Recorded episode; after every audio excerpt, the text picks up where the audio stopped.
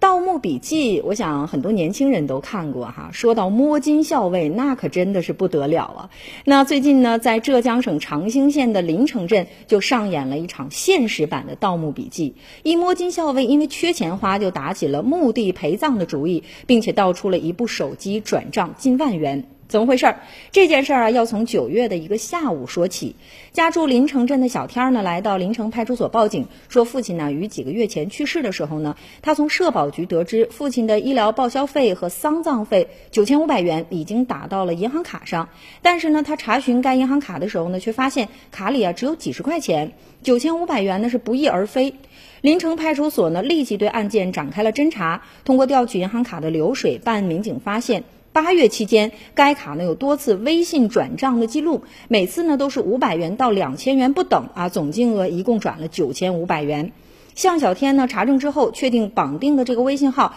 就是小天父亲生前所用的，而这笔钱呢都转入了一个叫李丽的微信账户当中。经过进一步的调查走访，九月十九号的上午，民警呢在临城镇某村李丽家中将其抓获了。